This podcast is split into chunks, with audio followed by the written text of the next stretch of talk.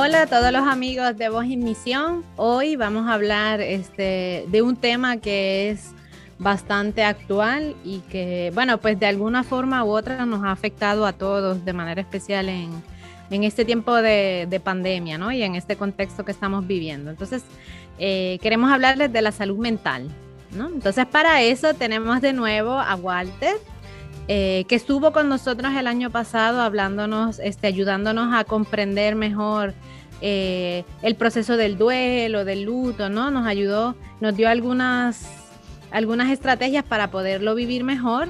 Y ahora también hoy está con nosotros para, para hablarnos exacto de, de, la salud mental, ¿no? ¿Qué, ¿Qué, es? ¿Cómo podemos, qué cosas podemos hacer para tener una salud mental y entre otras cosas?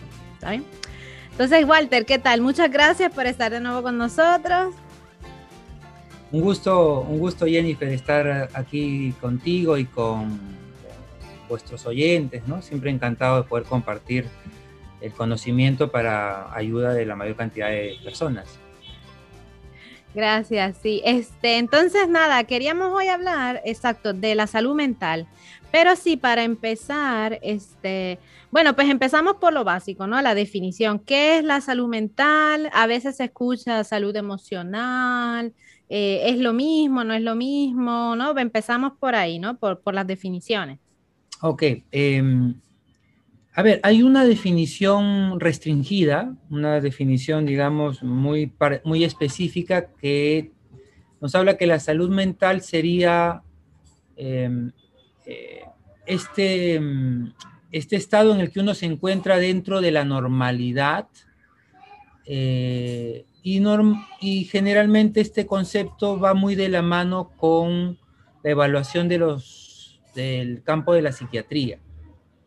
Entonces, por ejemplo, hay los certificados de salud mental que los emite un psiquiatra y que básicamente lo que determina es que uno se encuentra dentro de la normalidad. Ahora, acá hay un detalle, que la normalidad no es sinónimo de estar bien. En una población el 50% están enfermos, la normalidad es que eh, la gente está enferma, ¿no? Entonces, eh, estos certificados de salud mental están focalizados en que la persona se está desenvolviendo dentro de su sociedad, dentro de unos rangos aceptables. Esa es la definición corta y muy específica de salud mental. Pero normalmente las personas creo que eh, van a vincular más fácilmente el concepto de salud mental, incluyendo el que mencionabas, de salud emocional o de salud psicológica. Y ya cuando hablamos así, eh, nos referimos a estar bien, a tener capacidad de afrontar las situaciones de la vida, de modo que eh, salimos adelante a pesar de las dificultades que siempre se presentan a lo largo de la vida de todos los seres humanos. ¿no? Entonces ahí estamos hablando de capacidad de afrontamiento, ¿no? capacidad de regularme en mis emociones, eh, capacidad de buscar soluciones a las dificultades. Y entonces hablar de salud mental de manera amplia no es sinónimo necesariamente de estar sanito, sino de que a pesar de que pueda tener algún contratiempo, tengo las herramientas para eh, hacer algo al respecto. Este, ahora escuchándote me surge una pregunta. Una persona con alguna enfermedad mental podría, si logra, eh, a ver cómo lo explico. Por ejemplo, una persona con ansiedad, si esta persona logra eh, tener un grado de bienestar a pesar de padecer la ansiedad, se podría hablar de que efectivamente tiene ansiedad, pero que goza de salud mental. O sea, si la logra controlar, si logra tener una vida normal. Claro. Em, de pronto. no necesariamente. Lo que vamos a buscar es este, que la persona aprenda a manejar las situaciones, en este caso, por ejemplo, manejar la ansiedad, de tal manera que ya no sea un problema para ella. Ok. Técnicamente hablando, ya no tendría eh, un diagnóstico de trastorno de ansiedad, porque todas las personas tenemos un nivel de ansiedad. Es decir, eh, hay que distinguir el trastorno de ansiedad, que es un diagnóstico que cubre una serie de eh, indicadores, un checklist, ¿no? Este, para que alguien diga, yo tengo realmente ansiedad, ¿no? O sea, como trastorno. Y otra cosa es que todos tenemos ciertos niveles de ansiedad que está dentro de la normalidad. Entonces, eh, lo que busca el tratamiento es que uno pueda volver a esos niveles. Ok, ok. Entonces... Va a desaparecer la ansiedad. Por ejemplo, fíjate, ¿quién en algún momento no juega con sus deditos? ¿Quién en algún momento se rasca la cabeza? ¿Quién en algún momento no em, aprieta algo que sostiene entre sus manos e incluso hasta de repente lo puede quebrar? ¿Quién en algún momento no este, mueve su pie con la, cuando está sentado con las piernas cruzadas? Todo eso son indicadores de ansiedad, pero son niveles bajos. Okay. Y, este, y no hay que de pronto escandalizarse con eso. La, entender los trastornos eh, mentales es entenderlos como un, una línea continua. Es decir, en el extremo de la línea están los casos que reciben los diagnósticos y en el otro extremo está lo que la mayor parte de los seres humanos vivenciamos y atravesamos y lo manejamos. Ok, ok. Este, entonces, más o menos ya tú habías mencionado algunas cosas, pero entonces básicamente el indicio de, de gozar de una buena salud mental sería como que un estado de bienestar donde tú logras afrontar las dificultades de la vida normal, las superas y sigues, ¿no? Sigues adelante. Así es, así es, sí. Hay un estado más o menos de bienestar y este y ante las dificultades cotidianas uno sabe lidiar con eso, ¿no? Ok. Este, claro, sabemos que es súper importante, ¿no? La salud mental, eh, pero ¿por qué, ¿por qué tú piensas que a veces tendemos a descuidarla? O sea, no sé, a veces la, tendencia es, bueno, pues preocuparnos, ¿no? De, nuestra salud física, pero la salud mental, claro, en este último tiempo sí se ha hablado mucho más de ella. Pero pues antes de la pandemia, ¿no? Eh, pues sí era un poco tabú. No, no sé, ¿por qué tú piensas? ¿Qué, crees tú que pueden ser los motivos por lo cual uno tiende como que a, no prestarle atención? Eh, a ver, yo, quiero ilustrar de una forma más amplia qué es lo, qué es lo que pasa. Eh, nosotros, por ejemplo, tenemos un cerebro con tres niveles. Eh, hay un nivel que se conoce como el cerebro reptil, el cerebro más antiguo, donde están nuestras reacciones instintivas básicas. Tenemos un cerebro intermedio, em, donde ya entran eh, aspectos en el que las emociones se pueden ir modulando y un tercer nivel que es la corteza cerebral, es decir, la parte más externa del cerebro, donde ahí está nuestra capacidad de pensar, donde está eh, nuestras modulaciones en nuestro temperamento básico, nuestra capacidad de proyectarnos en el tiempo. ¿Sí? Ese es nuestro cerebro, pero nuestro cerebro está reflejando también nuestra propia evolución dentro del campo de los seres vivos. ¿Sí? Por ejemplo, nuestros, nuestras mascotas, nuestros perros y nuestros gatos que viven con nosotros desde hace miles de años y han ido adaptándose a cómo nosotros nos vinculamos con ellas. Hay una cosa bien simpática.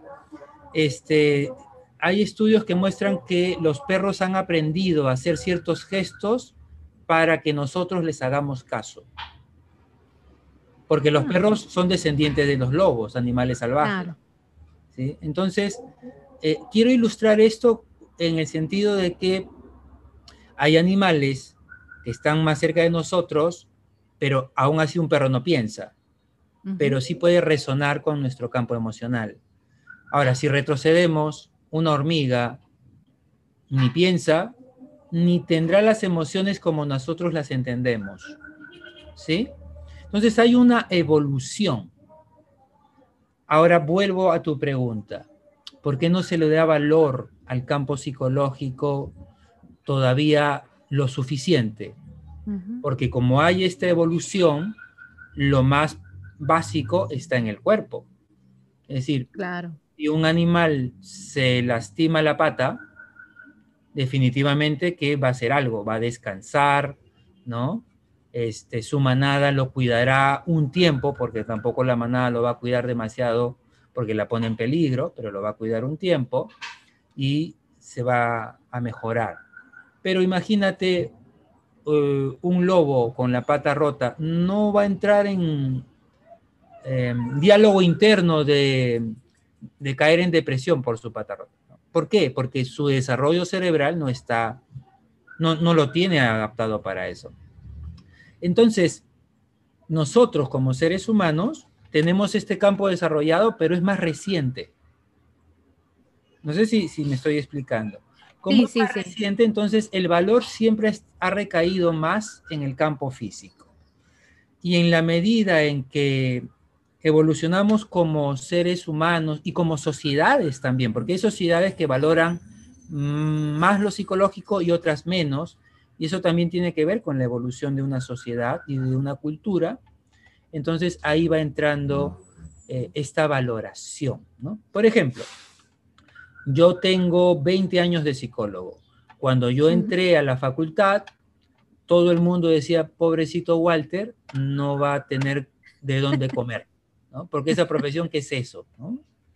Pues bueno, ya pasaron 20 años y el campo de la psicología ahora es reconocido, ¿no? Y, vamos a seguir avanzando en ese sentido, ¿no?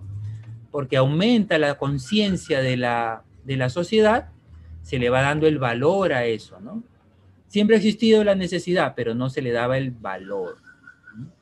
Ahora, junto con esto está ya, expliqué un poco el contexto grande, ¿no? Ahora vamos al contexto pequeño. En el contexto pequeño, em, nos educan para no darle importancia a lo psicológico.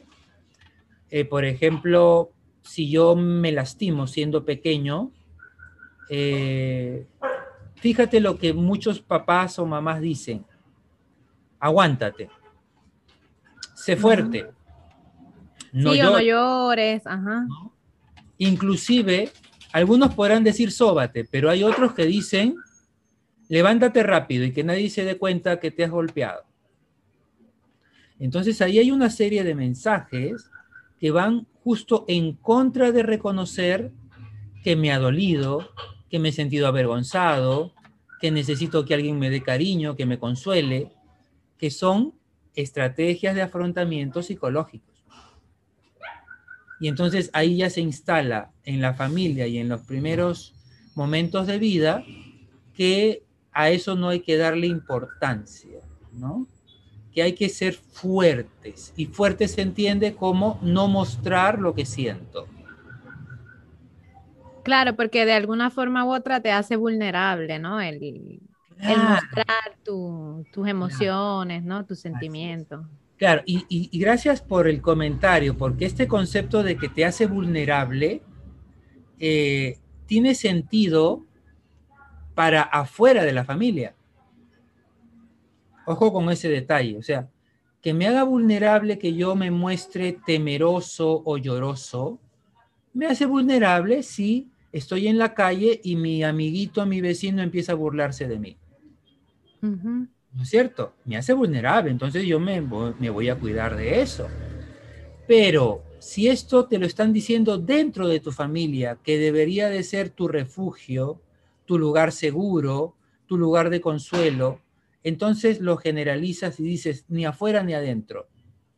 Y uno se va convirtiendo en una caparazón donde no sacas nunca lo que llevas dentro y lo sigues transmitiendo a, a tus hijos, a, las personas que, que, luego tú vas a estar a cargo de ellas, ¿no? Sí, sí, es interesante porque también a los varoncitos, ¿no? Se le dice mucho, ah, no llores porque tú eres hombre, ¿no? No puedes llorar. Eh, sí, claro.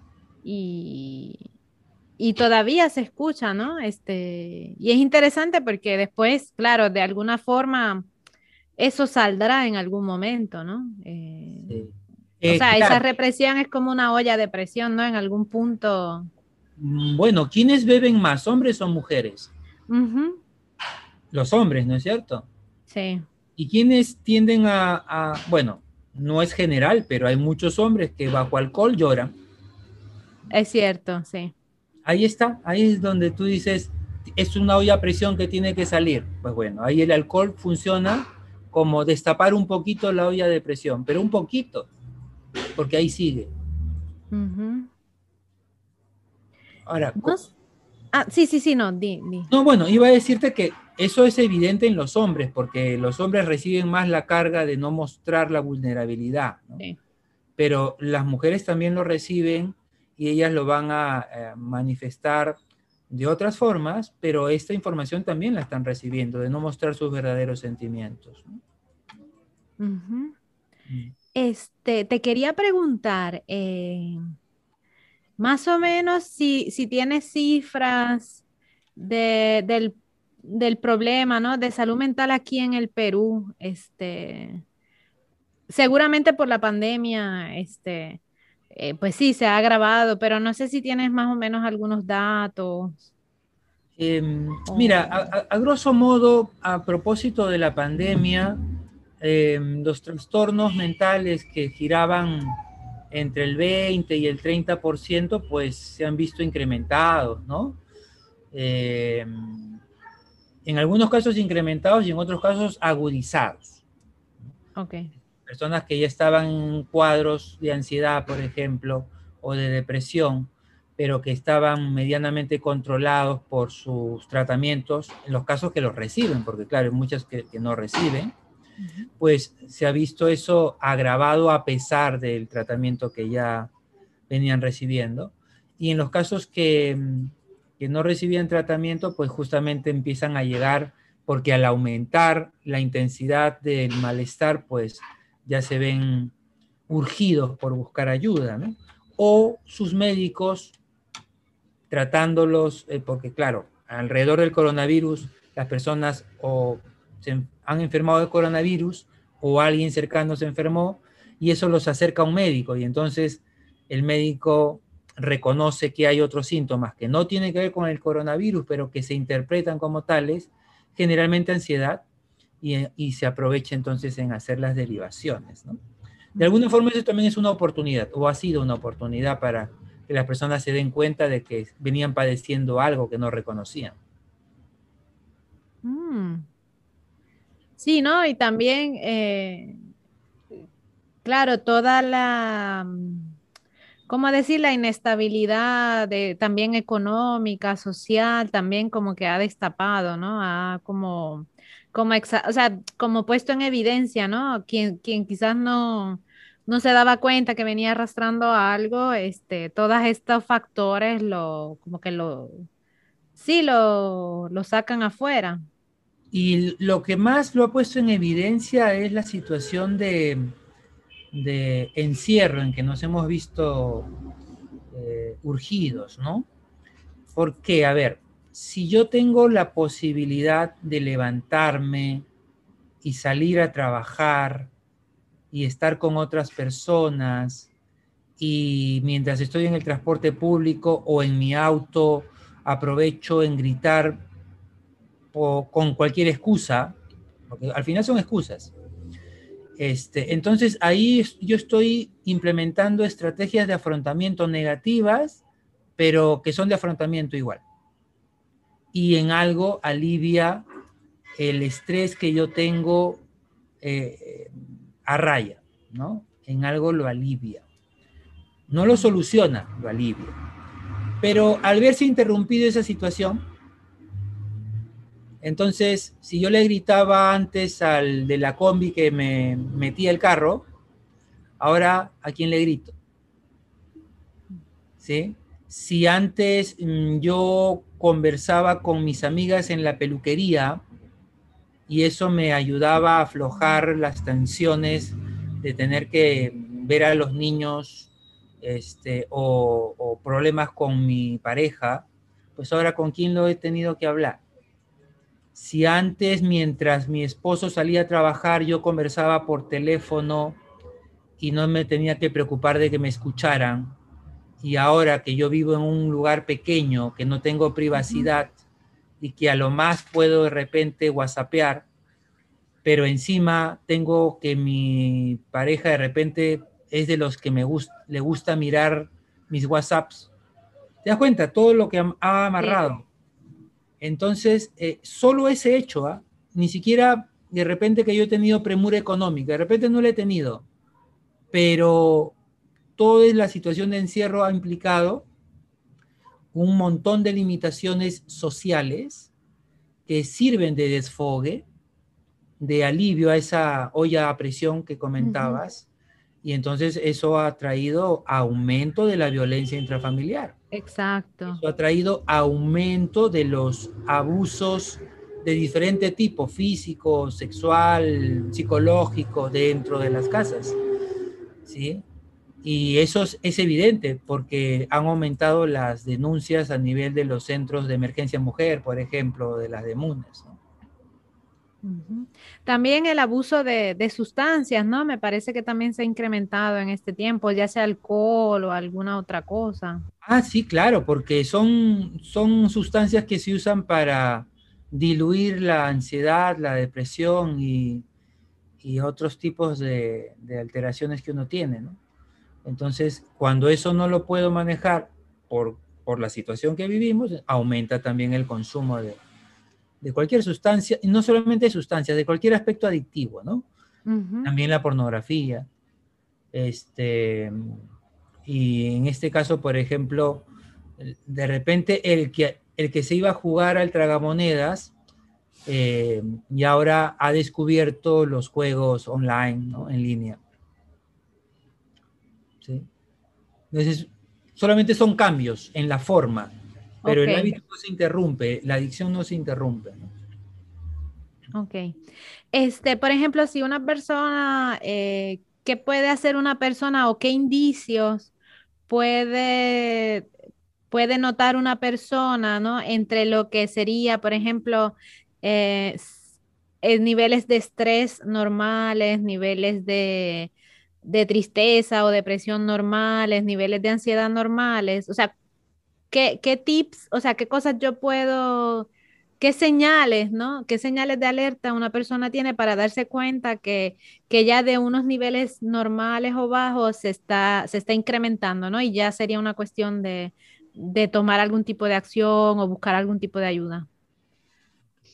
A ver, tu pregunta me lleva a hacer un deslinde primero antes de contestarla. ¿no? Ok. Em, normalmente las personas tienen la idea de que ir al psiquiatra o al psicólogo es sinónimo de estar mal.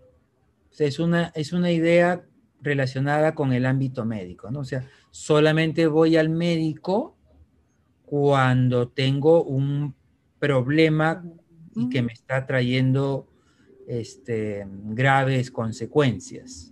Graves consecuencias, fíjate. Eh, pero en el, campo del, en el campo psicológico, porque el psiquiatra es un médico, así que vamos a dejar el psiquiatra a un lado. El psicólogo puede ayudar y ayuda en los problemas. Eh, y es un, un colaborador importante junto con el psiquiatra en ese sentido. Pero el psicólogo también ayuda a que uno pueda ser mejor persona, a que esté mejor de como está. Eso significa que no hay que ir al psicólogo porque se está loco, como todavía se sigue diciendo, o porque uno esté mal. Yo puedo ir al psicólogo no porque esté mal, sino porque quiero estar mejor. Ok. O porque quiero ser una mejor persona. ¿eh? Y eso tiene que ver con lo que comentábamos antes. Todos tenemos rangos de ansiedad normal, entre comillas. Lo cual me está diciendo que yo tengo algo ahí. Chiquito, pero tengo algo que puede ser mejorado. ¿Ok? Entonces, con esta salvedad, volvamos a la pregunta, ¿en qué situaciones? Entonces, que yo identifique que tendría que buscar algún tipo de ayuda profesional, ¿no es cierto? Em, si yo normalmente soy una persona dialogante, tranquila, que sé escuchar, y de pronto empiezo a darme cuenta o me hacen ver que estoy irritable, que estoy contestando feo, que grito, pues ahí hay una diferencia. Algo ha pasado en mí y ya no estoy siendo quien normalmente solía ser. Si yo normalmente mm, me siento relajado, me siento em, ágil, me siento bien físicamente, ¿ah? y de pronto empiezo a sentirme tenso, empiezo a sentir que me duele la cabeza con cierta regularidad, este, que de pronto empiezo a decirme, caramba, creo que me necesito un masaje. Entonces, hay algo diferente que se está evidenciando en una tensión física. Si yo normalmente duermo bien y de pronto empiezo a tener dificultades para pasar bien la noche, eso es un indicador de que hay algo que me está pidiendo prestarle atención. Em, si yo normalmente em, paso tiempo con mis hijos, paso tiempo con mi pareja y de pronto de un tiempo a esta parte eh, evito pasar ese tiempo juntos y más bien me hundo en el trabajo, em, en ver más televisión, en estar más mirando el celular y me empiezan a reclamar, oye, ¿qué te pasa? Salíamos, ya no salimos, ya no estamos jugando, ya no estamos conversando. Entonces ahí es un indicador de que algo ha cambiado. Y si algo ha cambiado es porque algo está alterándome. Entonces, esa es una de las formas em, más básicas de poder autoobservarnos. Ahora, lo que pasa es de que la autoobservación, justamente como es autoobservación, suele no ser tan, tan fácil siempre, pero ahí ayuda saber escuchar al otro. O sea, si mis amigos, si mi pareja me hacen notar que algo es distinto en mí, pues también saber reconocer eso, ¿no? Y, empezar entonces a ver qué me está pasando y si puedo yo rectificar a buena hora. Y si me doy cuenta que no puedo solo, entonces ahí está la ayuda profesional, ¿no? Pero ahí surge una creencia que la hablábamos temprano, hace un rato, ¿no? Esto del si yo no puedo solo, porque en esto de que tienes que ser fuerte, está implícito que tú tienes que poder afrontar cosas así y se pierde de vista que eh, esto es como cualquier otra alteración en el organismo. Es decir, si yo tengo faringitis, bronquitis, este, mm, no sé, acné, mm, eh, seborrea, mm, sería ridículo que alguien venga y me diga, ánimo, Walter, ya va a pasar. ¿no? Tú eres fuerte, tú puedes. No, sé, nunca he escuchado que alguien diga algo así con respecto a una enfermedad física. Pues es exactamente igual de ridículo que alguien te toque el hombro y te diga, vamos, tú puedes, ¿no? No, es para triste. No estés triste, ¿no? Distráete. Este, lo que necesitas es vacaciones. Eh, no, no va por ahí el asunto. Entonces, eh, es saber reconocer de que cuando a, alguien le pasa algo y no lo puede manejar solo, pues busca ayuda. Y es interesante cómo es que las personas eh, que tienen auto, por ejemplo, se desviven por su auto. Si al, al, auto le empieza a fallar algo, van al mecánico. Saben que tienen que hacerle mantenimiento pero consigo mismos, con el mantenimiento de su cuerpo y de su mente, no, no lo pueden hacer, les cuesta, ¿no? Y esto tiene que ver con ese entrenamiento que hemos recibido de niños de este, primero el otro y, y, después tú, ¿no? Que a veces está presente.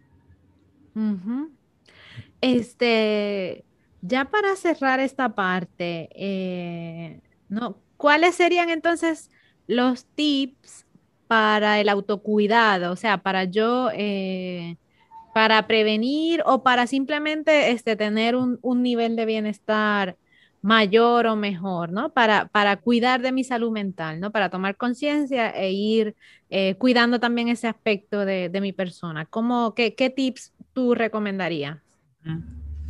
Em, bueno, para encabezar los tips, vamos a tener en cuenta una cosa. De pronto esto también es un estímulo para algunas personas. Cuidar de mi, salud mental también es cuidar de mi salud física. ¿Eh? Si, por ejemplo, yo estoy con una depresión, la depresión va de la mano también con una inmunosupresión, es decir, con un sistema inmunológico más débil. Y con un sistema inmunológico más débil, estás más propenso a enfermar. ¿Ok? Entonces, tomando en cuenta este detalle, yo creo que se hace más evidente e importante la salud mental. Entonces, em, fundamental es que ante algo que te afecta, lo hables. Algo que parece tan sencillo, pero que es sumamente importante. ¿no? hablar. Y hablar lo suficiente que uno sienta que ese compartir mi dolor, compartir mi preocupación, me ha llevado a sentirme aliviado o mejor.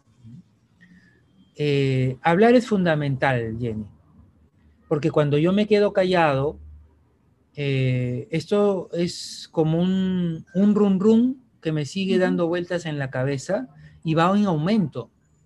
En cambio, cuando yo lo comparto, el solo hecho de hablarlo ya es liberador. Y cuando yo lo hablo, además, me escucho a mí mismo. Y cuando uno se escucha a sí mismo, a veces se da cuenta de que no era para tanto, a veces te das cuenta de algo que no te habías dado cuenta antes, a veces encuentras una solución sin que el otro necesariamente te diga algo. Es el solo hecho de poder verbalizarlo. Eh, cuando a veces no podemos verbalizarlo, pues por lo menos escribirlo, ¿no? Pero escribirlo con la actitud de liberarme de esto para estar bien. A ver, y, digo esto porque este, tú, tú conoces a los trolls. Ajá. ¿No? Sí, sí. Son estas personas que se dedican a escribir barrabasadas en las redes sociales. Exacto, ellos, sí, ellos están liberando también, pero esa es una forma negativa de liberar. Si Un troll, cuando ataca a alguien por la razón que sea, en el fondo está atacando a alguien de su vida, actual o del pasado. Que es exactamente lo mismo que cuando el conductor le grita a otro conductor en el, en el tráfico no se lo grita a ese otro conductor, se lo está gritando a alguien de su vida, de ahora o del pasado. Entonces, la forma positiva es ser consciente a quién le estoy sacando esto, ¿no? Entonces no se trata de escribir o de, o de gritarle al, primero que pasa, ¿qué culpa tiene el, el otro, no? Ok, voy a sacar mi sentimiento, yo estoy triste por esto, yo te extraño mamá, por ejemplo, a veces es el sentimiento de tristeza, pues sacarlo, te extraño mamá, es como escribir una carta a esa persona que puede estar viva o muerta, pero escribo dirigiéndome a esa persona. Es muy liberador el uso de, del uso de las, cartas terapéuticas, por ejemplo. ¿no?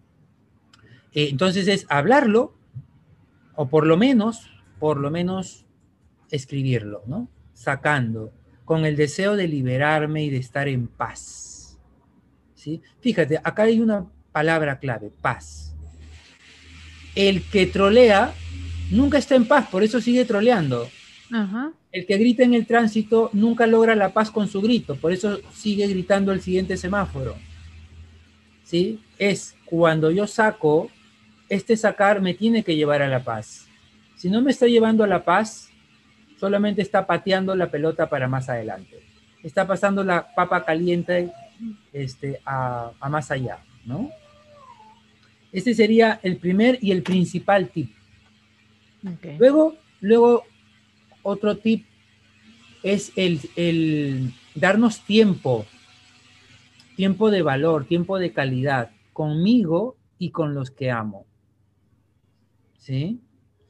Eh, es lo que, lo que es el valor del, el valor del ocio. Pero hay, personas que la palabra ocio les parece lisura, porque en su ambiente familiar el ocio era algo completamente malo. Sí, a los religiosos muchos también le, les suena lisura, sí, es muy ah. común. Entonces, e, es, a ver, de repente usar la palabra tiempo libre, tiempo para uno, ¿no? Este, pero ¿qué, qué cosa es este tiempo para uno? Em, voy, a, voy a dar un ejemplo sumamente práctico. Todos dormimos. Porque dormir es una necesidad natural, biológica. Se sabe que si uno no duerme tres días, al cuarto día está alucinando. ¿Por qué? Porque es necesario dormir. No solamente para que descanse el cuerpo, sino también y sobre todo para hacer un reciclaje mental. Em, tenemos unos minutitos, yo quisiera explayarme un poquito aquí. Sí, sí, sí, sí. Mira, hay personas que dicen, yo no sueño, y cada vez que sueñan, dicen, ay, me he levantado cansado porque he soñado. Eso, ese cansancio que sienten porque han soñado, está más relacionado con la idea que tienen, porque todos y todas las noches soñamos. Y además no soñamos una vez, soñamos cada 90 minutos en promedio. O sea, soñamos ah. varias veces. ¿Sí? Pero claro, si tú no sabes esta información, no, no tendrías por qué saberla, pero en general, entonces uno, uno, se hace muchas fantasías, como, no, yo no sueño. Y entonces si sueño, eh, hay diferentes tipos de fantasías como me cansa, como este, si he soñado, seguramente algo malo me va a pasar, este, si he soñado, este, seguramente es una premonición. Entonces tú te, tú te imaginas, este, todos, todos seríamos premonitores entonces. Si todos soñamos, y soñamos varias veces, ¿sí? Eh, y soñamos por una razón sencilla. El cerebro en ese sueño tiene cuatro etapas. Y hay una etapa en la que se desconecta completamente, se apaga. Dura unos segundos, pero esos segundos sirven para que en ese apagado mental uno puede darse un respiro, así como cuando uno hace ah, y te sueltas. Pues ahí pasa en esa cuarta etapa. Es un apagón que te descansas, ¿no? Porque normalmente estamos con la mente que dale y dale. ¿Y a qué le da y le da? A todo eso que tenemos. Y algunos que viven preocupados, pues están con la preocupación, dale y dale los que viven más tranquilos, pues eso lo tienen mucho menos. Para eso dormimos, para poder descansar, no solamente del cuerpo, sino también de la mente. Y hay otra etapa del sueño, que es justamente la que es el soñar, los sueños, que sirven para resolver lo que durante el día no pudimos resolver.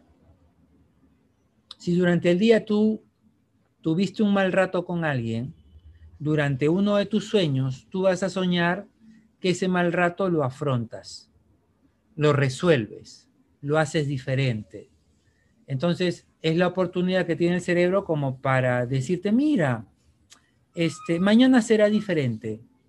Te mm. estoy mostrando otra opción. ¿No?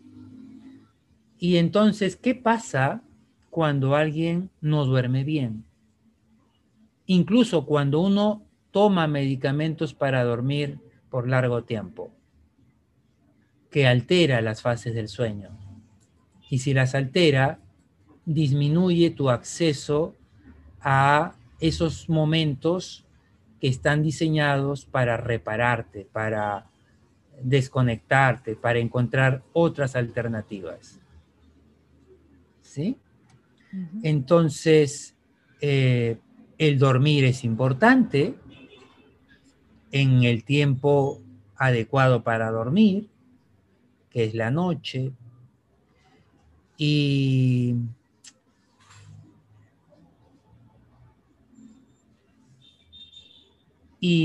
si yo estoy teniendo problemas de sueño y me acostumbro a la medicación y no busco resolver el problema, sino que me acostumbro solamente a dormir con medicación, eso entonces también va a traer sus consecuencias en el largo plazo, ¿no? Entonces, el problema no es tomar medicación para dormir. Ojo con eso. Si es necesario, eso colabora. Pero yo tengo que, además de eso, ir a buscar la solución a lo que me ha llevado a no poder dormir. Y entonces, cuando yo encuentre la solución, la medicación ya, ya no va a ser necesaria. Es una consecuencia natural de eso, ¿no? Este, entonces, por aquí van parte de los... El tiempo, estábamos hablando del tiempo libre, ¿no es cierto? Del tiempo de, de valor para, para, cada uno. Y por ejemplo, em, el, meditar o el rezar, la contemplación, que forman parte del ámbito de la vida religiosa que tú comentabas hace un rato, ¿no? Ese es parte de mi tiempo libre, si lo veo también como mi tiempo libre, porque si lo veo también como un, deber en cierto nivel, ya no es mi tiempo libre, ¿no? Claro, ya. Ya, ya, pierde su, su valor en ese sentido. Entonces, la práctica de la contemplación o de la meditación es tiempo valioso, porque es un tiempo que es equivalente al del sueño, pero que uno lo hace con conciencia, de estando despierto, y cumple la misma función de desconectarme para liberar esas cosas que, me, me andan aturdiendo, ¿no? Pero también de pronto hay otras formas como eh, caminar, escuchar música, todas esas cosas que me causan placer, ¿no? Ver mi serie favorita, pero ver mi serie favorita media hora o una hora que dura, pero si me voy a dar maratones de lunes a domingo, entonces eso es un escape, ya no es un, espacio de, de relax, ¿no? Porque hay otras cosas que demandan mi tiempo. Entonces, ese es un tiempo valioso, un tiempo que tenemos que aprender a valorar. Eh, Ah, ya, y, ahora me, recordaba por qué te hablé del sueño. Te, iba a dar el ejemplo de los chicos que se preparan para ingresar a la universidad. Ok, sí. Muy frecuente que ellos reducen sus horas de sueño para estudiar más. Bajo la creencia de que hay que, hay que, que, el, sueño, fíjate, que descansar, ahí está, el concepto de descansar. El, concepto de descansar es malo. Yo tengo que estudiar más, ¿no? Eh, y entonces se saltan el hecho de que cuando tú duermes y descansas, tu mente está más lúcida. Y si tu mente está más lúcida, vas a poder aprender mejor. Y ahí la importancia de valorar el tiempo libre. Es descansar para que cuando estoy en mi actividad, yo rinda mejor, que se supone que es lo que uno quiere. las personas que trabajan y trabajan y dicen, yo trabajo y trabajo para darle todo a mi familia. ¿Sí? Y no hay el tiempo de descanso. Bueno, ¿qué significa todo a tu familia? Y en su cabeza darle todo es dinero y darle cosas, cuando lo primero que tendría que estar es tiempo de calidad y expresión afectiva, o sea, amor. Y eso, dar amor necesita tiempo, y ese es el tiempo valioso que hay que valorar, ¿no? Yo suelo usar esta metáfora eh, para recordar lo importante. Es cuando tú tengas 80 años y miras atrás o mires atrás, ¿qué es lo que vas a recordar más? A ver, te pregunto a ti, Jenny, aquí en confianza. ¿Qué es lo que más crees que vas a recordar cuando mires atrás en tu vida? creo que a las personas significativas, ¿no? Que han pasado por mi vida, ¿no? Todos los años, todos estos años. Esas personas significativas, cuando las recuerdes, las vas a recordar en los momentos que viviste con ellas. Claro. ¿Cierto? Vas a recordar los momentos vividos con ellas. Vas a recordar cuando mamá de pronto te preparaba una sopita caliente y con mucho cariño te la servía vas a recordar cuando con tus amigas eh, salían y se reían juntas y bailaban, o lo que fuera. Vas a recordar cuando tu padre un día te dijo, me siento orgulloso de ti, hija. Son momentos llenos de expresión física, de palabras dichas con amabilidad, con orgullo, ¿no? No vas a recordar Em, las horas de trabajo. Quizás recuerdes a tus amigos de trabajo pasándolo bien. No vas a recordar el día que eh, te pagaban tu sueldo y que tú veías un fajazo de dinero y, decías, con esto le voy, a le voy a comprar el juguete último que ha salido a mi hijo. Lo que vas a recordar de pronto es a tu hijo diciéndote, papá, ven, juega conmigo con mi juguete. Y la verdad que al niño le importa muy poco que el juguete tenga luces.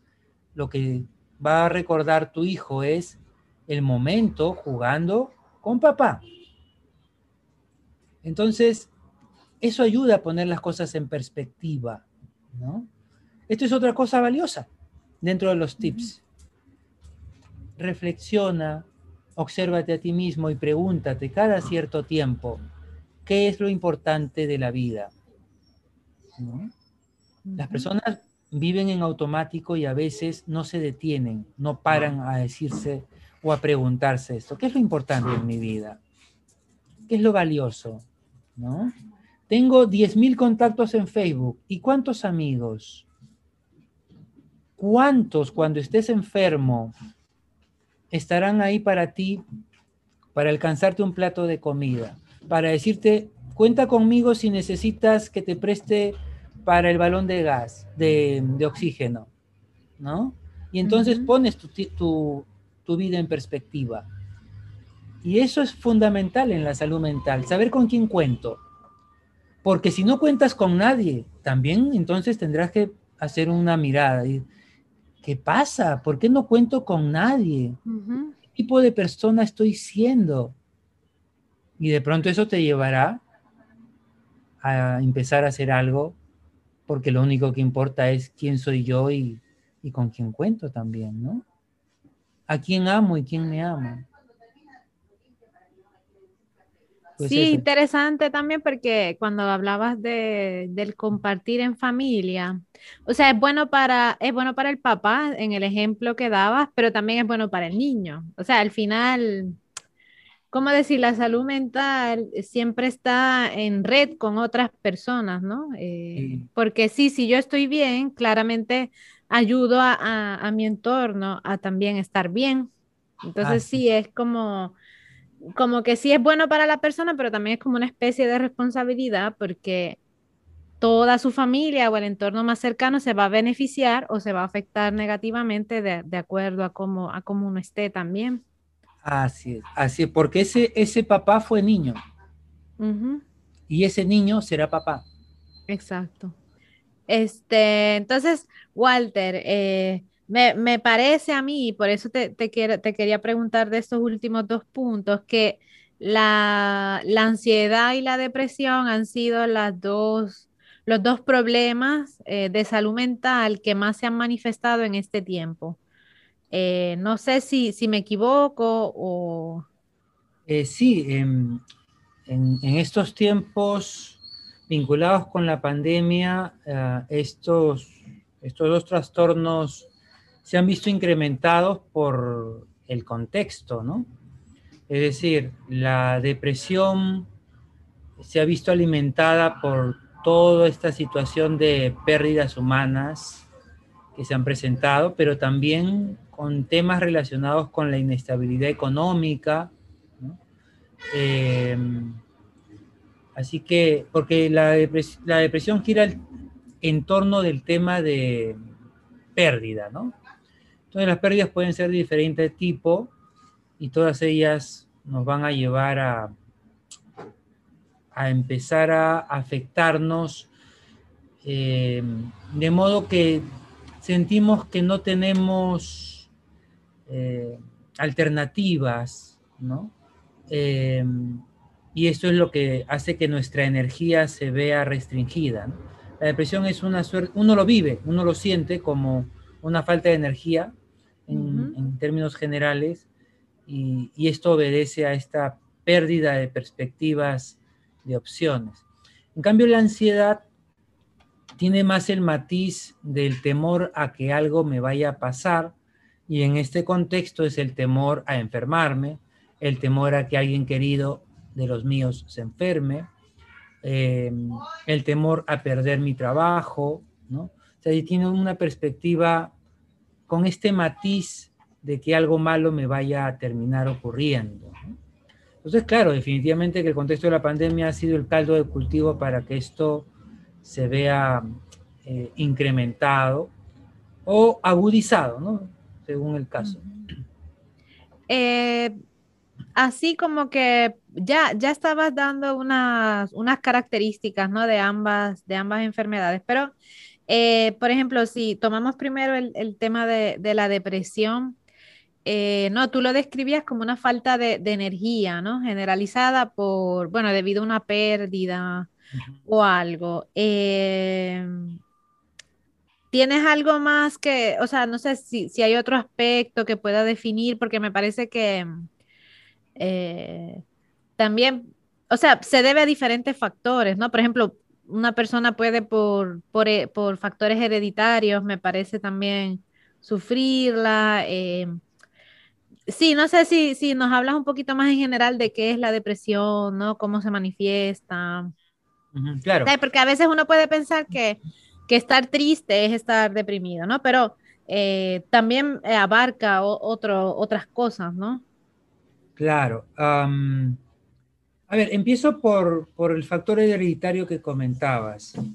Eh, nuestro, nuestro genoma, es decir, el conjunto de nuestros genes, guarda información eh, de nuestra línea familiar. Mm. Y esa información está, está ahí presente, pero necesita las condiciones apropiadas para que se active. Y esto es válido para los trastornos mentales y para las enfermedades físicas. Entonces, es necesario su presencia, pero no es suficiente para. Ok. eso es como un primer elemento. Lo otro está en nuestro desarrollo eh, a lo largo de la vida, es decir, cuando somos pequeños, eh, si hemos vivido situaciones que nos, nos han afectado, nos van a predisponer para que eh, conforme avancemos en la vida, nos hagamos jóvenes, adultos, esas predisposiciones instaladas en mi primera infancia me hagan más proclive a padecer algo. Pero ¿por qué me hacen proclive? Porque justamente no recibí eh, los recursos necesarios para saber afrontar ciertas cosas. y entonces tú sabes que mientras más pequeños somos, más nos podemos adaptar. Pero conforme avanza el tiempo, también más rígidos nos vamos tornando, ¿no? Más difícil nos cuesta cambiar comportamientos, hábitos, creencias. Entonces, por ejemplo, si yo he perdido a mi madre cuando ella me dio a luz, eso me pone en unas condiciones completamente distintas a si yo he crecido con mi mamá y mi papá y todavía los tengo vivos. ¿no? no es lo mismo que yo cuando tenía cuatro años, mi padre eh, abandonó a mi mamá y nunca más lo volví a ver porque en la cabeza de mi papá separarse de mi mamá también era separarse de sus hijos. Entonces, eso me va dejando ciertas huellas, ciertas formas de afrontar la vida. Y entonces, conforme me adentro en la vida, esto me hace reaccionar ante ella distinto que otras personas que no han vivido esas circunstancias. Teniendo entonces estos predisponentes, cuando pasa algo que sobrepasa mi nivel de tolerancia, eh, puedo desarrollar, en este caso que hablamos, una depresión, o podría ser otra cosa, ¿no? Otra, otro trastorno. La depresión tiene unas características generales que pasan por falta de energía, pérdida de, de la pérdida del gusto por aquello que siempre me ha gustado, ¿no? Eh, si antes algo me llenaba, me causaba placer, satisfacción, ahora eso ya no me lo causa. Em, hay sentimientos de tristeza, fíjate, hay sentimientos de tristeza, es decir, en la depresión hay tristeza, pero no porque yo tenga tristeza es correcto decir que tengo depresión. Aunque claro, coloquialmente uno lo usa, ¿no? Pero, pero la tristeza es tristeza, es una emoción que todos transitamos en algún momento. Para hablar de depresión estamos hablando ya de que se van juntando más cosas, ¿no? Este, también empiezan a manifestarse alteraciones del sueño, ¿no? En la depresión hay alteración del sueño, hay pérdida del apetito, este, disminuye mi interés por mi práctica sexual, eh, porque eh, como hay una disminución de la energía, entonces todo eso va amarrando estas funciones, ¿no? ahora, eso es como la depresión clásica y que es más o menos evidente porque uno puede ver, si yo he conocido a alguien, cómo funciona siempre y de pronto lo veo que está cabizbajo, triste, no ve futuro, ¿no? Hay una pérdida de la visión de futuro, ¿no? Es lo que se conoce como la mirada en túnel. O sea, no, no, no, no veo perspectivas, todo lo veo focalizado por un túnel y todo está oscuro, ¿no? el pesimismo, la lamentación constantes, este, nos están hablando de esta situación de, tener depresión. Em, en los casos extremos, la persona eh, se va recluyendo más en sí misma e incluso pueden no querer salir de su casa o, de su habitación y estar totalmente oscuras, por ejemplo, ¿no? Entonces hay un repliegue, un ensimismamiento, ya conforme el cuadro se, agrava. Eh, ahora, pero también hay, y eso es, eso es bien, bien importante, lo que se llama la depresión eh, oculta. Hay varios nombres, la depresión larvada, depresión oculta, depresión sonriente es que la persona vive en un estado crónico de depresión, pero este, da una, una cara hacia los demás de que todo está bien. Pero cuando está a solas, la persona se siente vacía, devastada, sin sentido en su vida. Entonces vive como un zombie en automático.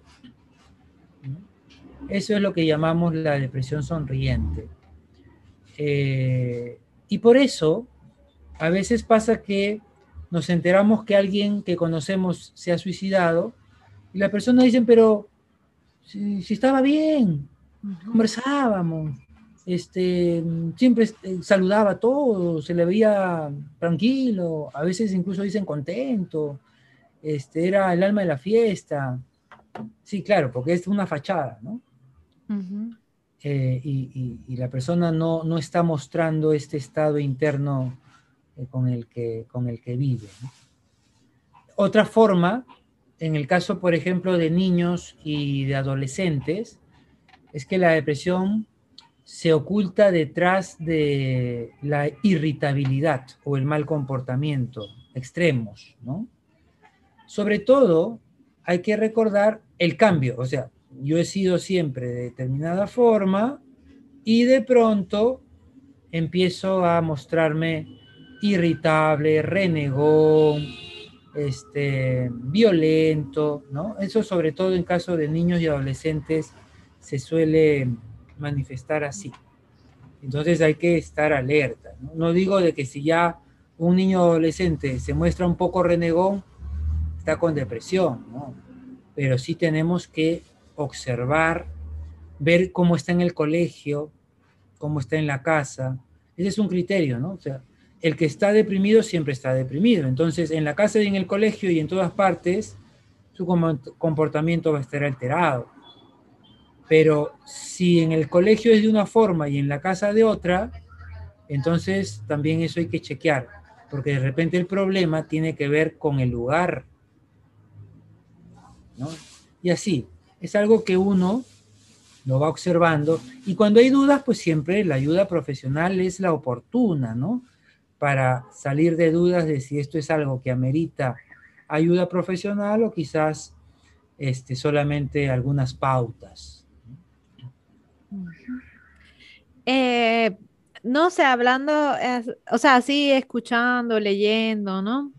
Eh, ¿Cuál es este? Porque hay, hay muchos, o sea, quizás es que estas dos preguntas van unidas, ¿no? Porque yo te había escrito, ¿no?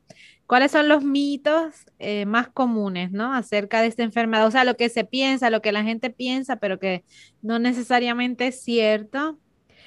Y después, cómo ayudar a una persona en depresión, o sea, qué decirle o qué no decirle, ¿no? Porque a veces lo que hablábamos en, hace rato, ¿no? Que, este, por ejemplo, no, vas a estar bien, tú puedes salir de esto, no estés triste, no sé, pero eso, eso está ligado a un mito también, ¿no? A, una creencia. Entonces, no sé si, si ya unir estas dos preguntas de una vez, porque creo que sí, que, tienen una, conexión, ¿no? Claro. A ver, yo te voy comentando algunas cosas y de pronto tú me vas comentando las cosas que, has oído. Ya. ¿no? De pronto eso también fluimos por ahí. Este, el principal mito en la en general, en los trastornos mentales, en general, está en el tema de el ser fuerte. O sea, el mito detrás de esa frase de ser fuerte es que es algo que cualquiera lo podría manejar, que es una cosa entendida así como de debilidad del carácter casi, ¿no? uy, si estás deprimido es que tienes debilidad de carácter, porque el que tiene carácter fuerte no se deprime. Ajá. Detrás de, esa frase cortita, de ese fuerte, está amarrado todo esto, ¿no? Em, eh, y entonces ahí vienen las, los ánimos y el, el, toquecito en el hombro, ¿no? Em, entonces este es como uno de los principales mitos que abarcan todos los trastornos mentales, todos. Luego eh, está el otro mito que vincula depresión con tristeza, como si fuesen sinónimos, cuando más bien la tristeza es una parte de la depresión. Eh, y, esta diferencia es importante de tenerla, ¿no? Eh, porque si yo pienso solamente que es tristeza, entonces voy a dar un tipo de recomendación como alégrate o, o una recomendación de toma esta patilla que levante el ánimo. Pero eso no es suficiente, hay que entender por qué se está triste, qué causó la tristeza que te ha llevado a este nivel que llamamos depresión. ¿no? Em, eh, después, eh, otro mito es el del factor tiempo, que igual es un, son mitos que, son compartidos en todos los trastornos muchas veces. ¿no? en todos, digamos, pero en, muchos de ellos. Y es el del factor tiempo. El, el, tiempo lo cura todo, es una frase corriente, ¿no? Pero el tiempo no cura nada. Lo que pasa es un, es un error de percepción. ¿Qué es lo que ocurre a lo largo del tiempo? A lo largo del tiempo aprendemos otras cosas. A lo largo del tiempo cambia mi percepción. Si yo era niño y tengo 25 años, mi percepción del mundo no es igual a los 25 que a los 10 si yo tengo diferentes tipos de estudios, me dan más información que si no he tenido esos estudios. Y ojo que no digo que estudiar me hace mejor persona, porque eso no es cierto. Pero estudiar te da más opciones, más miradas, y eso cambia la percepción.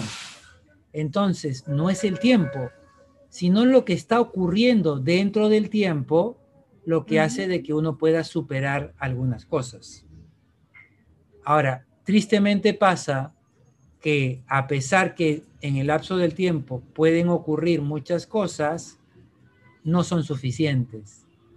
Es decir, yo puedo tener maestrías y doctorados, pero no me han ayudado a curar al niño herido que llevo dentro. ¿Sí? y yo puedo tener 50 años y a pesar de las diferentes etapas que he vivido, como he tenido unas creencias muy rígidas, entonces no me he adaptado al cambio y yo sigo pensando, por ejemplo, que todas las personas están contra mí. Un pensamiento que se instaló cuando era pequeño. Entonces el factor tiempo no me ha cambiado porque las cosas que ocurrieron en ese lapso yo no las supe aprovechar. Entonces no es el tiempo, es lo que ocurre durante el tiempo, lo que yo hago en ese lapso de tiempo, lo que hace que este, las cosas mejoren eh, para mí. Y jugar con el factor tiempo también es em, de doble filo, a ver, o de un solo filo de repente. Eh, cuando yo digo el tiempo lo cura todo, entonces yo puedo tener 20 años y quizás a los 30 se solucione algo que estoy padeciendo. Pero lo pude haber resuelto, fíjate, en un año, si hubiera hecho otras cosas. y, aquí, por ejemplo, las personas quizás no lo tienen por qué saber, pero ah, hay terapias psicológicas que funcionan eh, por su frecuencia, porque entre sesión y sesión, digamos, lo clásico es que atendemos a alguien una vez por semana. Y entonces entre sesión y sesión la persona reflexiona, se le deja alguna tarea para hacer, este, practica alguna técnica, ¿no? Y entonces, en, esa, en ese lapso de tiempo entre sesión y sesión, la persona fue haciendo modificaciones. Y entonces decimos, necesita 15 semanas a razón de una vez por semana para que el cambio se vaya afianzando. Pero hay terapias en las que el factor es el factor hora. Y entonces esas 15 semanas se pueden reducir a 15 horas. Claro. ¿Sí? 15 horas, literal. Entonces, yo me reúno contigo, Jenny, un lunes y un martes. Y ya para el miércoles ya tenemos un avance que lo hubiéramos podido tener en 15 semanas, o sea, en cuatro meses. ¿Sí? ¿Me explico? Sí. Entonces, fíjate, eh, ahora, si tú lo dejas al factor tiempo, puedes pasar una década. Ajá. Una década, tantas cosas que te habrás perdido. Exacto. Viviendo a medias. Este, con la ansiedad, en cambio, ¿qué, qué cosas las, las, personas suelen creer? Eh, antes sí, de, definir un poquito qué es la ansiedad. Y, y después eso, también más o menos la, la, misma dinámica, ¿no? Este, como que lo que las personas pueden pensar que es la ansiedad, pero que, que en realidad es erróneo. Este, eh, claro, a ver, la, la ansiedad es un, es un cuadro que involucra eh, de forma así, lo primero y sencillo es lo que las personas suelen llamar nerviosismo. Ok. ¿Sí? Estoy nervioso. Y cuando una persona describe qué cosa es estar nervioso, es que tienen una sensación interna de algo que les causa zozobra o temor, que no saben definir muy bien. Em, a veces esa sensación interna la pueden extrapolar a una sensación de temblor físico e incluso se puede ver algunas personas que tiemblan un poquito. Poquito, pero ellas lo amplifican porque su percepción está alterada. Eh, dentro de esto entra también eh, el dolor de cabeza, también puede estar acompañado en la ansiedad. El insomnio también puede acompañar a la ansiedad. Em, es este, esta aprehensión. La persona es aprensiva, es decir, está sintiendo de que algo va a ocurrir y generalmente ese algo que va a ocurrir es malo, ¿no? Entonces está tensa, está preocupada. Em, la ansiedad es un, es un nombre genérico para abarcar diferentes manifestaciones. Por ejemplo, em, el ser hipocondriaco, es decir, esa persona que piensa que tiene enfermedades de todo tipo y si escucha a alguien decir que tiene una enfermedad, ya se imagina que también la tiene. Un tipo de ansiedad, ¿no? Que se manifiesta al nivel de, creo que tengo, estoy enfermo de algo. Luego tenemos los ataques de pánico. El ataque de pánico este, se manifiesta en una sensación de falta de, aire, se dificulta la respiración, producto de que se tensan los músculos pectorales y realmente hay una dificultad en la respiración, pero nada que no se resuelva si te calmas y se relajan tus músculos. Pero normalmente la persona con un ataque de pánico, lo primero que piensa es, voy a tener un ataque al corazón. Y se van corriendo al cardiólogo y pasan por los exámenes. Y eso está bien.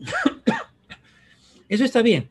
Lo que de pronto no está tan bien es que están tan fijados en que tienen algo físico que el cardiólogo les dice que no lo tienen y se van donde otro cardiólogo para buscar que le digan que sí lo tienen porque otra vez entramos en el conflicto del ser fuerte, ¿no? O sea, el tener que reconocer que tengo una dificultad de índole emocional, psicológica. Entonces eso no lo puedo aceptar, porque si lo acepto, significa que soy débil, significa que yo no puedo manejar mis cosas, significa que de repente estoy loco. Entonces, no, tengo que buscarme 10 cardiólogos para que alguno me diga que tengo un problema al corazón, mejor. Estoy dispuesto a operarme el corazón antes de reconocer que tengo una dificultad emocional. Entonces, eso, eso, es parte de los mitos y de las dificultades también, ¿no? Este, pero bueno, ahí, ahí entra este, este elemento, la dificultad respiratoria, eh, dificultad respiratoria que va de la mano con el dolor de cabeza, porque si yo tengo una dificultad para respirar, el oxígeno no va a llegar lo suficiente arriba. Y por eso es la consecuencia del dolor de cabeza, ¿te das cuenta? Entonces son cosas que están amarradas unas con las otras. Y así ya para terminar, em, ¿qué consejo le darías a las personas que están alrededor de una persona con depresión o con ansiedad o con cualquier otro trastorno mental? O sea, ¿de qué maneras ellas pueden ayudar a estas personas a, superar o sea ya sea un momento de crisis o en general la enfermedad? O sea, ¿qué cosas, por ejemplo, si yo tengo mi hermana, mi papá, mi mamá, mi tío, mi pareja, mi hijo, con, algún trastorno mental, ¿qué cosas puedo yo hacer? ¿Cómo yo lo puedo ayudar? ¿No? Porque em, muchas veces cometemos ¿no? los errores de, de, pasarle, ¿no? de poner la mano en el hombro, como tú mencionabas, pero es porque en realidad no sabemos cómo acompañar, no, no, no tenemos idea. Entonces, para no cometer estos errores y ayudar de una manera efectiva, ¿qué, qué consejos nos darías? El primero es que si tú estás escuchando lo que estamos conversando, y te hace sentido, empieces a aplicarlo ya en tu vida y en tu hogar. O sea, no hay que esperar que alguien tenga un trastorno para ya empezar a aplicar esto. ¿Y cómo lo puedes aplicar ya? Empezando a hablar de tus sentimientos con otros, de modo que los otros empiecen a darse cuenta que hablar de los sentimientos no está mal, sino que está bien. ¿Sí? Porque tú sabes que se enseña con el ejemplo. ¿no? Esa es la primera cosa, empezar a poner en práctica esto. Eh, otra cosa práctica es, si tú que me escuchas, alguna vez has ido al psicólogo o a un psiquiatra o estás yendo, pues que no te dé vergüenza de decir que estás yendo. Porque si tú sientes vergüenza, ¿con qué cara vas a pedirle a otro que vaya? si aparentemente es algo vergonzoso? ¿Sí? Entonces, eso también está implicado, fíjate. Yo, yo me sorprendo cuando le digo a un paciente, bueno, quisiera este, que en la siguiente cita pueda acompañarte tu esposa o alguien con quien tú vives para que podamos ver tu progreso. Y me dicen, ah, ya, pero voy a tener que decirle que he estado viniendo a consulta. tenemos meses y no les has dicho, no. Entonces, ¿qué está oculto detrás de eso? Todavía hay vergüenza. Entonces, ese es el segundo paso para aquellos que alguna vez han recibido ayuda profesional, soltar esa vergüenza porque han tenido logros. Pero fíjate, ¿por, qué es importante esto? Si yo he ido a un psicólogo y me ha ayudado, pero no le cuento a nadie que me ha ayudado, nadie se entera que el psicólogo es útil. Y entonces sí, es como, como normalizar el tema también, ¿no? Eh, claro, es fundamental. Claro, e, e, es, es, bien simpático cómo las personas con tanta tranquilidad son capaces de decir no solamente que fueron al médico, sino que eh, fueron a diferentes especialidades, excepto a psiquiatría y a psicología cuando es exactamente igual. ¿No? Entonces, este es el segundo punto. Como tú dices, normalizar el tema, soltar este, cualquier idea ahí de vergüenza o temor que todavía se pueda tener, decir, sí, yo he ido o yo voy y me está ayudando en esto, en esto y en aquello, ¿no? Entonces, eso. Ahora, eh, lo siguiente sería el escuchar el escuchar. Las personas con cualquier problema, ya no con trastornos, sino con cualquier problema, vienen y dicen, oye Jenny, me está pasando esto. Y de pronto tú dices, ah, ya. Oye, pero ¿te enteraste de tal otra cosa? Entonces ya cortaste, ¿no? Este, y a veces se corta porque uno dice, pero es que no sé qué decirle. Bueno, es que no tienes nada que decir. Tienes que escuchar. ¿Y eso cómo te hace sentir? ¿Y tú qué piensas al respecto? ¿Y has buscado algún tipo de ayuda? O sea, ayudamos con preguntas. No ayudamos con nuestras respuestas, porque son nuestras. La persona necesita sus respuestas. este, de repente por ahí podemos comentarle algo, como normalmente se hace. Pero lo que principalmente las personas necesitan es sentirse escuchadas. Ahora bien, claro, si te llaman lunes, martes y miércoles y jueves, este, para seguir contándote lo mismo, va a pasar que tú te vas a saturar. Entonces, ahí cuentan dos cosas. Que tú le digas, esto que te preocupa, sería bueno que también escuches a otras personas con otros puntos de vista, lo cual te va a aliviar a ti y también le va a ser útil a la otra persona, porque cada persona tiene su forma de escuchar y su forma de preguntar o de repente inclusive de darte algún alcance que le puede ayudar. Y la otra razón sería que si te llama todos los días, es que quizás necesita ayuda profesional. Y entonces ahí entra ya eh, esta parte de reconocer y de recomendar. Mira, veo que necesitas ayuda profesional y sería bueno. Y aquí entonces aclarar, el psiquiatra es un médico que da medicación. El psicólogo está para ayudarte a encontrar recursos personales. ¿Qué cosa es un recurso personal? Una cualidad. Por ejemplo, tranquilidad, esperanza, fuerza, energía, capacidad de reflexión. Esos son recursos personales. Que todos tenemos nuestros recursos personales, algunos más y otros menos. Y hay que fortalecerlos o hay que descubrirlos o incorporarlos. Ese es el papel del psicólogo, ayudarte a encontrar esos recursos y si hay algún aspecto traumático que te está obstaculizando encontrarlos, ayudarte a resolver esos aspectos traumáticos. Los traumas se resuelven, ¿sí? Se resuelven. Las personas piensan a veces que no se resuelven y que hay que resignarse a vivir con ellos. Entonces se resuelven, es importante saberlo. Y ese es el papel del psicólogo. Entonces, saber los diferentes papeles, ¿no? Claro. Le voy a pedir al psiquiatra que me haga terapia psicológica, ese no es su papel. Y no le voy a pedir al psicólogo que me recomiende medicamentos, ese tampoco es su papel. Y cuando se necesitan, los dos van a trabajar juntos para ayudarme. Y cuando no, suficiente el psicólogo.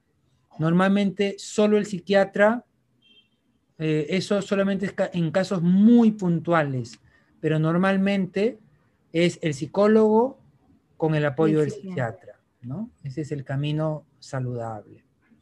Así que estos más o menos serían los principales eh, tips a tomar en cuenta, ¿no? Este, escuchar, em, con el ejemplo mostrando que compartir las emociones es normal, natural y saludable y saber recomendar cuando es necesario este, recomendar una ayuda pertinente. Ok, Walter, muchísimas gracias por estar con nosotros. Te hemos tomado bastante tiempo esta vez. Este, y de verdad, bueno, pues te deseamos muchas cosas buenas y en la labor que realizas, ¿no? Que, ayudas a, tantas personas, ¿no? A, a tener un, bienestar, ¿no? Un, bienestar que les ayuda ¿no? a, enfrentar las vicisitudes de, de, la vida cotidiana. Entonces, de verdad, a nombre de todo el equipo y de, seguramente de todos los que te podrán escuchar, este, muchas gracias por, por compartir con nosotros. Y muchas gracias a los amigos que nos han visto hasta el final y nada, nos vemos en otro episodio de Voz en Misión. Muchas gracias.